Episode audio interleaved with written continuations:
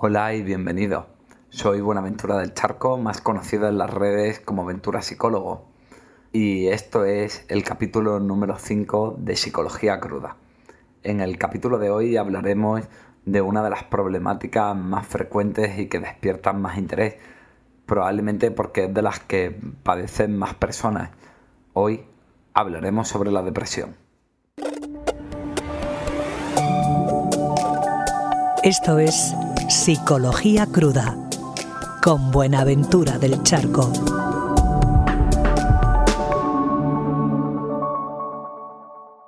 ¿Por qué he decidido hoy hablar de la depresión? Bueno, la verdad que no me gusta especialmente hablar de, diagnósticos y de patologías, porque como siempre intento explicar, lo importante no es qué problema tenemos, sino que entender que el problema es el resultado de cómo estamos funcionando y viviendo en nuestra vida y sobre todo en la relación con nosotros mismos. Sin embargo, el primer capítulo, La ansiedad como nunca te la habían contado, fue un capítulo que ha despertado muchísimo interés y muchas personas me escribisteis pidiéndome que hiciera un capítulo parecido hablando sobre la depresión. Así que, bueno, intento con eh, todo el material que hago ayudar a la gente e intentar dar una visión más realista y profunda de lo que ocurre en los problemas psicológicos. Así que entendí que no me quedaba otra que, hacer esto. Probablemente porque la depresión sea una de las problemáticas más comunes y que afecta a más personas y sobre todo uno de los problemas de salud que peor se curan. Sabemos que las depresiones, como ya veremos más adelante, son un problema recurrente y muy incapacitante y la mayoría de la gente no soluciona el problema sino que se acostumbra a medio llevar la depresión e ir tirando. Así que hoy vamos a hablar de la depresión de una manera más profunda, no centrándonos tanto en la depresión, sino en qué es lo que hace que acabemos desarrollando una, para poder entender qué tenemos que cambiar en nuestra vida si queremos salir de la depresión. Entender esto para mí es fundamental, así que te voy a dar la tabarra hasta que se te meta en la puta cabeza. La depresión tienes que entender que no es una enfermedad en el sentido de que hablamos de la depresión como algo que de pronto se tiene. A Juanito le ha dado una depresión o ha caído en una depresión. Y hay que entender que no es un virus, no es una infección que coges por ahí o salvo casos muy excepcionales, no es un problema fisiológico. La depresión es el resultado de algo, es el resultado de cómo estamos viviendo nuestra vida, es el resultado de lo que está ocurriendo en ella y de cómo yo me estoy relacionando con lo que ocurre. Le tenemos tanto miedo a la depresión que hay una excesiva prisa por curar la depresión, por salir de ella o por lo menos tener la sensación de que lo estamos haciendo y eso hace que no paremos a entendernos, que no paremos a comprender lo que nos está ocurriendo. Ponemos tanto el foco en la solución que ponemos muy poco el foco en entender lo que nos ha llevado a ello y en comprender cómo se da. Y como yo digo siempre, si no miro un problema no lo entiendo. Y si no entiendo el problema, ¿cómo carajo voy a solucionarlo? Por eso lo primero que tenemos que hacer es entender qué es lo que nos ha llevado a estar deprimidos y sobre todo entender la tristeza. Lo primero que hemos de diferenciar es qué diferencia hay entre la tristeza y la depresión. La tristeza puede ser una emoción desagradable, pero es un proceso psicológico tremendamente adaptativo. Es verdad que estamos en una cultura en la que no se ve bien el hecho de estar triste y que parece que siempre hay que estar con una puta sonrisa, aunque sea falsa e hipócrita, grabada en la cara. La depresión, la tristeza, perdón, es una emoción que, para empezar, es la normal. Cuando nos pasa algo difícil, cuando la vida nos clava sus zarpas y sentimos dolor y desgarro, lo normal es estar triste. Lo raro en esos momentos, o por lo menos a mí me parece un poco extraño, es estar alegre y ver lo que funciona y alegrarte. Creo que lo normal es estar triste y poner el foco en la herida que sangra. No lo vas a poner en la parte de ti que está bien. Entonces, empecemos a normalizar y a legitimizar la tristeza. Y por otro lado, entendamos de qué sirve. La tristeza sirve cuando tenemos un golpe porque es la manera, uno, de entender lo que nos está pasando. Dos, de que comprendamos qué cosas son importantes para nosotros. Cuando algo ocurre y nos pone tristes, ahí tenemos un indicador de que ese es un eje trascendente en nuestra vida. Y sin embargo esa tristeza no la sentimos con otras cosas que muchas veces nos preocupamos. ¿Cuántas veces desatendemos la relación con nuestros familiares por trabajar más, por ganar dinero? Y sin embargo es difícil que estemos tristes por el dinero y sí por nuestra familia. La tristeza es un gran indicador de lo que realmente es importante en la vida. Además, la tristeza no solo nos indica lo que es trascendente y debemos priorizar, sino que también sirve para que cuando nos ocurre algo nos paremos a tomar conciencia de lo que ha ocurrido y nos sigamos como un pollo sin cabeza. Es algo también que nos obliga a descansar y a lamentarnos, a una especie de cansancio forzado, como cuando estamos enfermos y tenemos que guardar cama precisamente para recuperarnos del golpe y de lo que nos está pasando. La tristeza sirve para lamernos las heridas y para comprender lo que pasa y que no solo podamos comprenderlo nosotros, sino también nuestro entorno.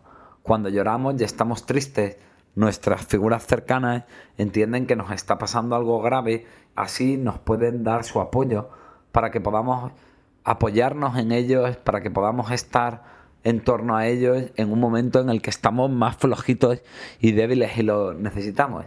En definitiva, las lágrimas aparecen porque el agua limpia y porque cuando tenemos una herida tenemos que limpiarla bien para que pueda cicatrizar. Cuando hemos llorado lo que tenemos que llorar, cuando hemos recuperado esa fuerza, cuando hemos recibido el apoyo, el cariño y la comprensión de nuestros seres queridos, la tristeza cumple su función y entonces desaparece deja de estar ahí porque ya no tiene esa finalidad adaptativa. El problema, por tanto, no es la tristeza, sino que el problema es que no nos la permitimos. Somos una sociedad terriblemente tristofóbica. Somos una sociedad que le tiene un gran miedo a la tristeza, probablemente porque le tenemos miedo de la hostia a la depresión, precisamente porque es algo muy incomprendido en nuestra sociedad y que se enfoca de manera muy errónea, como estaba explicando antes.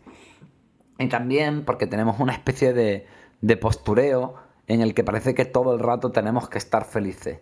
Parece que lo malo de la vida no forma parte de la vida y que es algo que tenemos que huir o correr en cambiar.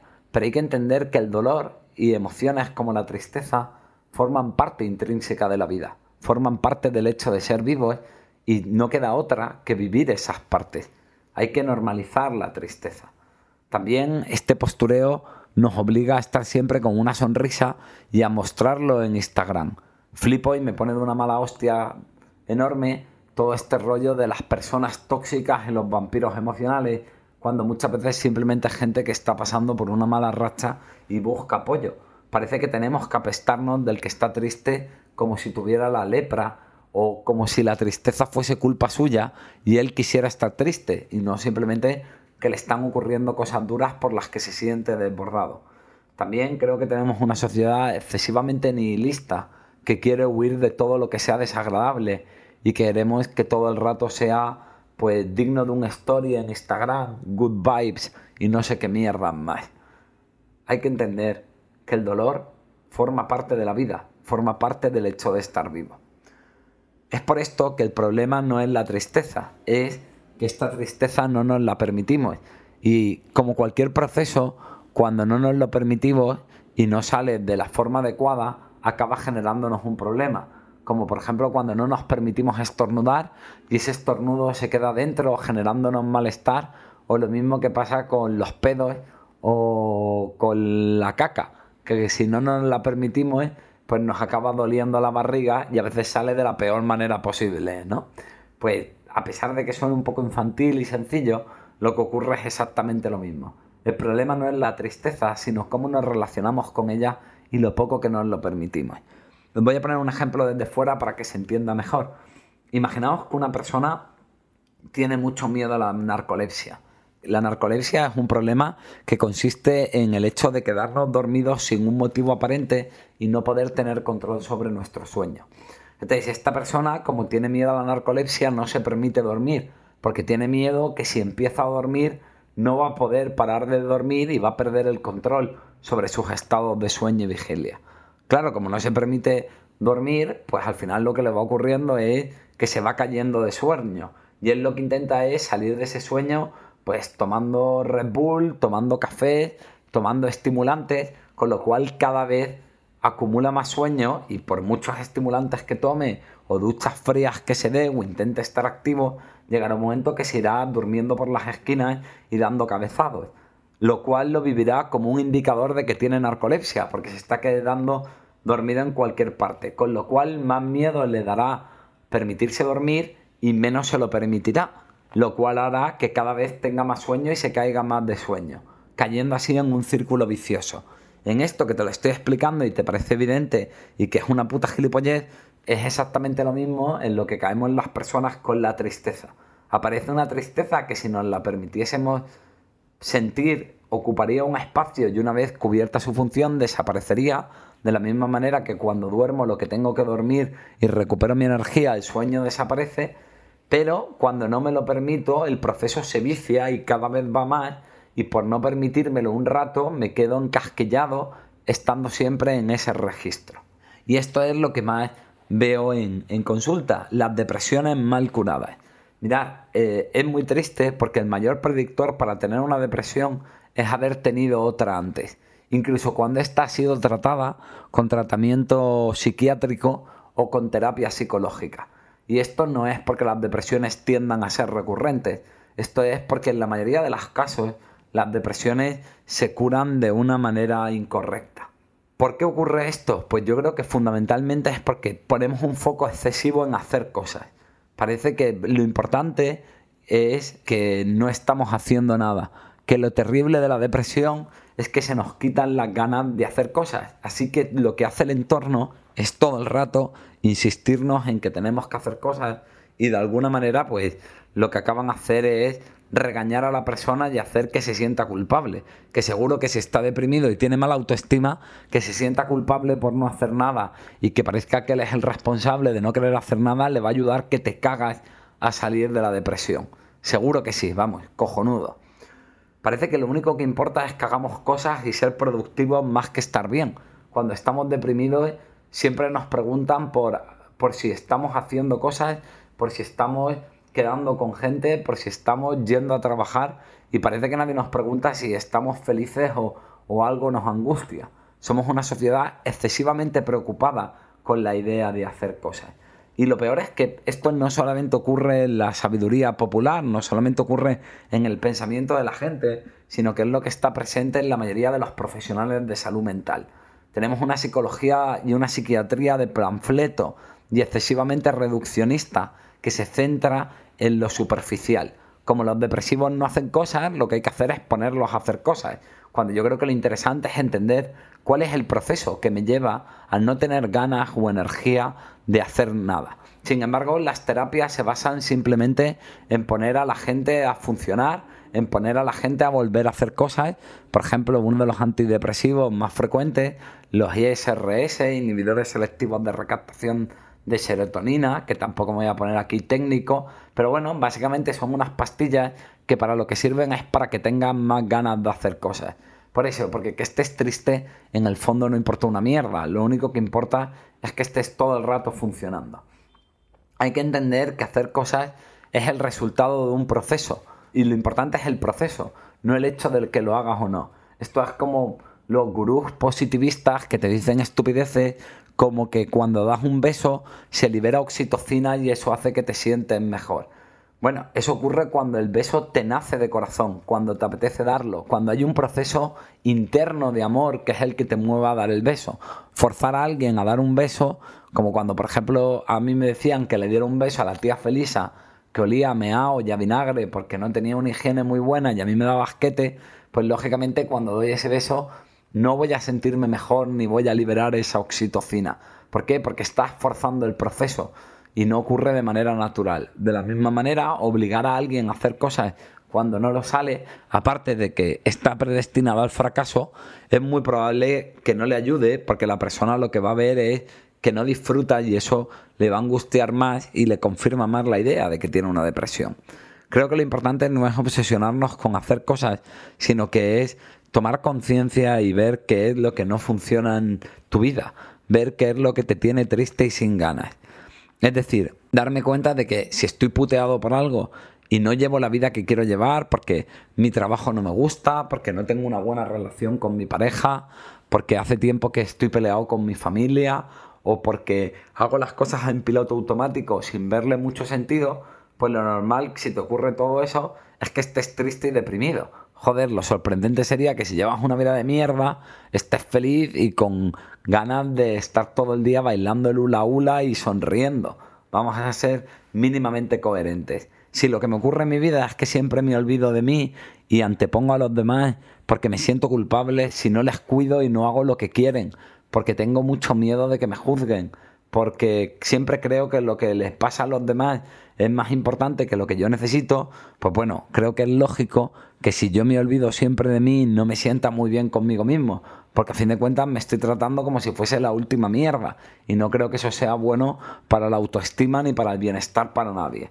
Por último, si me obsesiono a hacer cosas y me obligo a hacer cosas que no me apetecen, porque todo el mundo me dice que tengo que hacer cosas y no hacer cosas es terrible y voy a caer en una depresión muy oscura y muy jodida, pues creo que lo que ocurre es que cuando me obligo a hacer algo que no me apetece, lo normal es que no lo disfrute, lo normal es que se me haga pesado.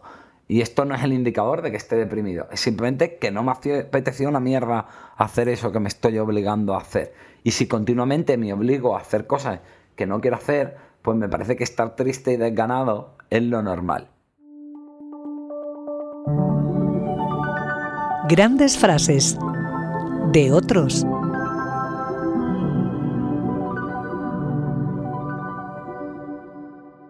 Hoy, en grandes frases de otros, voy a traeros esta frase de Eric Fromm que dice, la tarea que debemos establecer para nosotros mismos no es la de estar seguros, sino ser capaces de tolerar la inseguridad. Esto me parece muy interesante precisamente para un capítulo que voy a traer en breve en el que voy a hablar de normatividad. Creo que es importante entender que somos una sociedad que se está obsesionando con el hecho de sentirnos siempre seguros y a salvo. Creo que esto es imposible porque igual que antes hablaba de que la tristeza forma parte de la vida, forma parte de la vida que haya cosas que nos hagan sentirnos amenazados o sentirnos mal porque no coincide con nuestros valores, nuestra forma de ver el mundo o porque sencillamente no estamos preparados. Quizás no hay que buscar tanto que el entorno sea seguro, sino desarrollarnos como individuos capaces de tolerar la inseguridad, capaces de no sentirnos mal por ello y no obligarnos a ser fuertes y capaces de poder acoger nuestro dolor y hacer frente a aquello que nos hace sentir inseguros.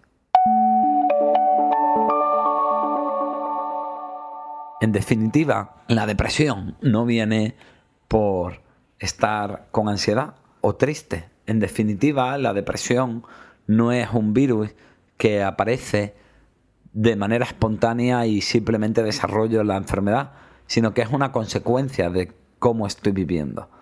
Básicamente la depresión es algo que ocurre por cuatro motivos. En primer lugar, aguantar mierda, aguantar cosas que yo no quiero vivir, llevar una vida que no es la que yo realmente quiero de corazón.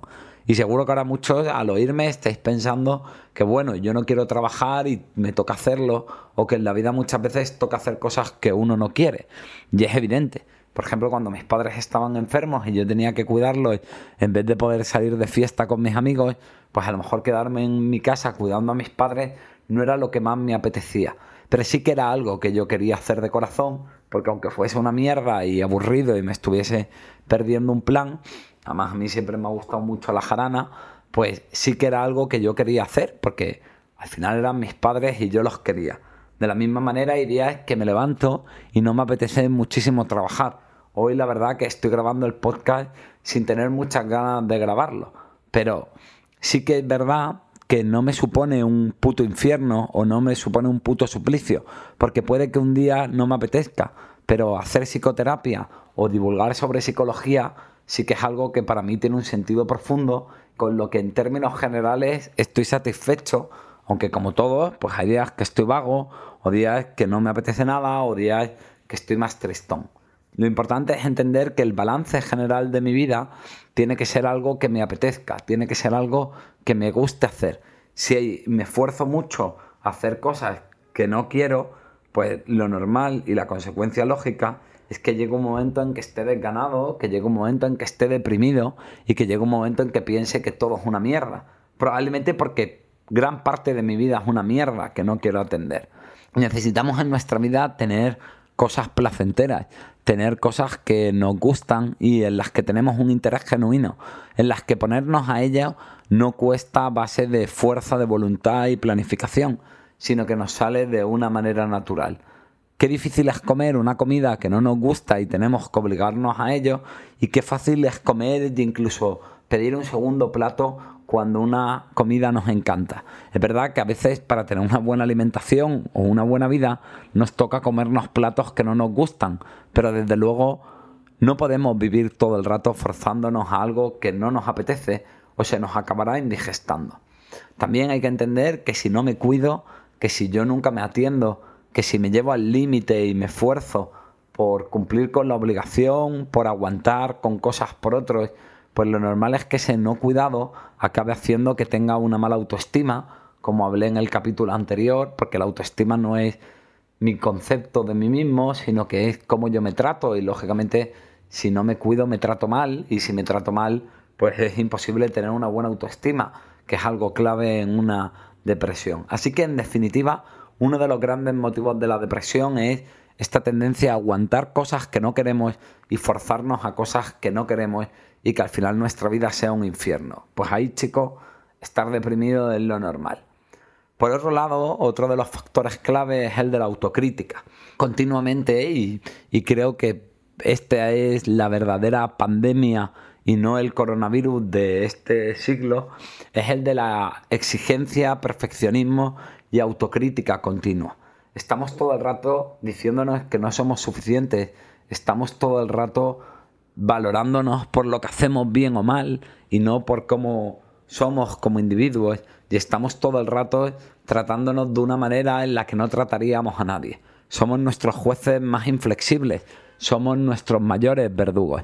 Y sobre todo, en este tema de la depresión, las personas que están deprimidas tienden a culpabilizarse y criticarse enormemente por el hecho de estar mal, cuando estar mal es la consecuencia normal cuando estoy llevando una vida que no quiero llevar o cuando estoy todo el rato con un verdugo y un juez interno que están todo el día fustigándome y diciéndome que soy un mierda y que lo hago todo fatal y que estoy haciendo sufrir a mi entorno. Pues lo difícil es que si alguien me da una paliza, yo media hora después tenga la capacidad de esforzarme con algo o pueda estar sonriente o tenga ganas de salir a la calle. Cuando te dan una puta paliza, pues lo normal es que no tengas ganas de nada y te sientas hecho polvo.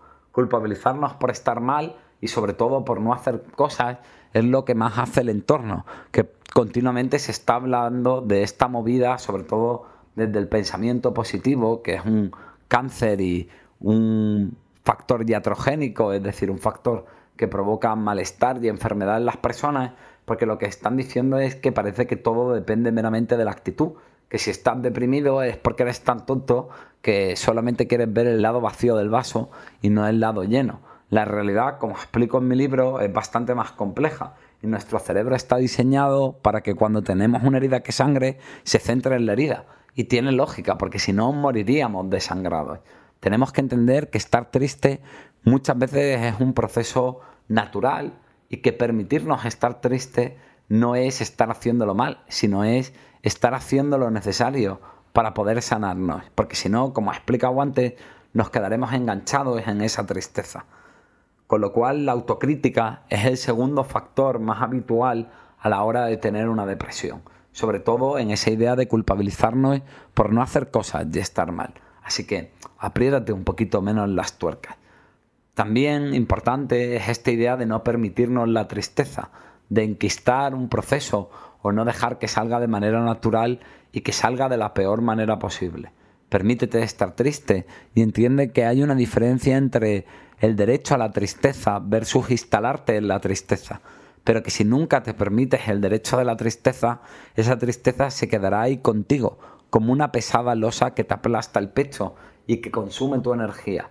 Y lógicamente nadie puede vivir con una losa aplastándole. Eso es lo que nos acaba haciéndonos deprimir. Así que permítete soltar esa losa. Permítete llorar, permítete derrumbarte Y te aseguro que de la misma manera que cuando has dormido lo que necesitas, dejas de estar cansado y puedas continuar con tu vida sin que aparezca el sueño, lo mismo ocurrirá con la tristeza. Por último, el otro punto, aunque es el menos frecuente, pero que también ocurre a veces, es que a veces utilizamos la tristeza para atrapar la rabia. Eh, un psicólogo muy interesante que se llama Leslie Greenberg en Canadá ya ha demostrado que hay gente que aparentemente está deprimida y lo que le ocurre es que está enfadada, pero no se atreve a enfadarse, no se atreve a soltar la rabia y enfrentarse con las personas del entorno que le están fastidiando y le están haciendo daño. Así que de alguna manera tapa ese enfado con tristeza porque le resulta menos amenazante. Pero claro, entonces nunca se enfrenta al problema y nunca puede solucionarlo, lo cual hace que probablemente está aguantando mierda y se autocritique y además no se está permitiendo la rabia porque la está tapando con tristeza, lo cual perpetúa el problema. Aunque sí que es verdad que esto es menos frecuente. En definitiva, estos cuatro puntos, aguantar mierda, autocriticarnos, no permitirnos la tristeza, o utilizar la tristeza para tapar la rabia se pueden resumir en una idea y es simplemente que nuestro dolor no nos importa. No nos importa porque creemos que soy lo peor o no me importa porque como me da miedo la tristeza no la miro y no la lloro. Lógicamente si yo ignoro algo, si yo hay algo que no me permito, estoy tratándolo como si fuera poco importante. Por eso, también, como mi dolor no importa, permito que me hagan daño, permito situaciones que me afectan y que consumen mi energía, permito cosas que me amargan. Precisamente porque mi dolor no importa, yo me critico. Como mi dolor me importa, yo no me atiendo, yo no me cuido. Y todo eso, lógicamente, mantenido en el tiempo, acaba haciendo que estemos deprimidos. Fijaos que todo esto que estamos hablando, que conlleva la depresión, simplemente son consecuencias lógicas de esa idea de que nuestro dolor no importa. Por eso también nos importa tanto si hacemos cosas o si somos productivos o si lo estamos haciendo bien y mal. Hoy nos importa muy poco nuestro dolor. Nuestro dolor es algo que no nos conmueve. ¿Cómo solucionamos entonces la depresión? El primer consejo que te voy a dar es que no corras en esa idea de curar la depresión. Es que veas qué falla en tu vida y qué es lo que te está haciendo daño que veas qué es lo que te pone triste y qué es lo que te está pidiendo esa tristeza que reprime. Esa tristeza te está pidiendo parar y descansar. Esa tristeza te está pidiendo que pidas ayuda y, y que le pidas amor a tu entorno. Esa tristeza te está pidiendo que dejes de criticarte y de darte putas palizas. Escucha tu tristeza. Tu tristeza es como una brújula que te marca el norte, te marca la dirección de lo que necesitas. Si no la escuchas, Nunca sabes dónde está el norte y por mucho que te esfuerces, simplemente estarás caminando en círculos sin poder salir de lo que te pasa. Por otro lado, creo que es importante que tu dolor empiece a importarte, que tu dolor sea algo que te conmueva, no algo que miras con estorbo porque te esté impidiendo hacer cosas. Cuando te veas deprimido puedas decir un pobre de mí y no un qué asco doy, que es como solemos vivirlo. Que no te joda estar el hecho de estar mal, que te importe, que se te parta el corazón, porque ahí, aunque suene muy cursi, está apareciendo el amor hacia ti. Ahí estás construyendo autoestima, que es uno de los mejores antídotos contra la depresión. Piénsalo cuando tienes a un amigo que está mal porque lo ha dejado la pareja, cuando tienes a un familiar que está mal porque se ha muerto una persona, te conmueve y le das un abrazo o simplemente pasas de ella y le dices que sea alegre y se centre en lo bueno o simplemente pasas de ella y no lo quieres ver porque está triste y te da miedo, o simplemente le criticas y le dices que llorar no va a solucionar su problema, o simplemente eres lógico y empático y entiendes que estar triste y romperse es algo que necesita en ese momento porque le está pasando una putada. Pues básicamente ocurre lo mismo contigo, sé empático contigo y acoge tu dolor, que tu dolor te conmueva, que tu dolor no te resulte indiferente. También es importante trabajar la autocrítica y la autoexigencia. Es un tema del que hablo mucho y si esto te interesa, tengo una conferencia en YouTube que se llama Trátate bien, que te recomiendo enormemente. La autocrítica y la autoexigencia lo único que hace es que nos sintamos peor y que además nos lo pongamos cada vez más difícil. Vuelvo a lo mismo, si yo me doy una paliza y me digo que soy lo peor, lo difícil es después de darme una paliza que tenga energía y ganas para hacer nada. Si además todo el rato me digo que soy lo peor y que no valgo nada, pues nuestra mente es consecuente. Si no valgo nada, ¿por qué me voy a esforzar por algo que no vale nada. Yo no sé vosotros, pero yo me esfuerzo por las cosas que me importan. Y cuando me critico y me fustigo y me exijo, lógicamente yo no me estoy importando. Esta autoexigencia, que además muchas veces se expresa en esa idea de que tengo que ser fuerte y no puedo llorar, me está impidiendo una tristeza liberadora, una tristeza que me relaja y que puede que ese día me quede hecho polvo, pero luego me levanto con energía, luego me levanto con ganas y sobre todo que me estoy tratando con puta decencia. Porque las personas, cuando algo nos importa, lo lloramos. Cuando algo nos importa, nos conmueve. La tristeza es liberadora. La compasión hacia nuestro propio dolor es lo que más calma esa autocrítica, esa autoexigencia. Podríamos decir que es como lo salado y lo dulce, que es antagónico. Es imposible conmoverme por mi dolor y criticarme y sentirme culpable por él. Con lo cual, esa tristeza compasiva es algo tremendamente terapéutico y balsámico en el dolor de una depresión. Por último, también es importante hacer cosas, pero no es hacer cosas de cualquier manera, no es hacer cosas desde la obligación, es hacer cosas porque me importa lo que me ocurre. Desde luego hacer cosas para huir de mi dolor y no estar triste y distraerme no me ayuda porque no es otra cosa sino que cobardía ante mi propio dolor y autoabandono. Desde luego hacer cosas solamente es terapéutico si viene de que me preocupo por mí y de que las hago porque quiero hacerlas de corazón o porque entiendo que aunque no me apetezca, es algo necesario para cuidarme y tratarme con respeto. Ahí es donde sí pueden ser útiles los antidepresivos. Cuando yo tengo que hacer cosas y las quiero hacer porque me quiero cuidar, porque yo elijo hacerlas, porque no voy a abandonarme y pasar de mí, pero no tengo energía. Ahí esa fuerza, esa energía extra que te dan los antidepresivos puede ser bueno, entendiendo el antidepresivo como una muleta en la que me apoyo mientras que tengo las piernas mal y conforme mi pierna va recuperándose y la voy rehabilitando, poco a poco voy retirando la muleta. Como veis, las cosas no son buenas o malas per se, sino que lo importante es desde dónde las hacemos. En definitiva, las cosas son buenas cuando las hacemos desde una idea básica, que es amarse. En definitiva, el remedio para la depresión no es hacer cosas, o no es tomar antidepresivos, o no es un tipo de terapia u otra. El remedio contra la depresión es que empieces a amarte de una puta vez. Es que te ames, cojones. ¿Qué es amar? Creo que ya lo dije en el, en el podcast anterior, en el capítulo número 4, en el que hablé de la autoestima real.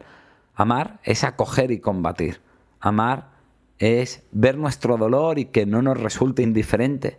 Amar es que nos abracemos en un momento de debilidad y de sufrimiento y que sintamos que podemos contar con nosotros y que no nos vamos a dar la espalda.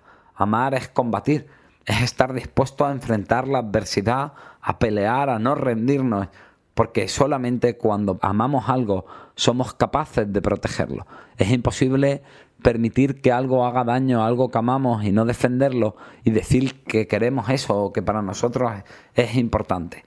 En el dolor, amar es la tristeza adaptativa, compasiva por nosotros y es la rabia, la garra, el esfuerzo para salir del, del pozo y para protegernos. Pero amar también es arroparnos, es cuidarnos, es permitirnos estar mal, es poder ser condescendientes con nosotros en un momento de malestar, es preocuparnos porque en nuestra vida haya cosas que nos gustan.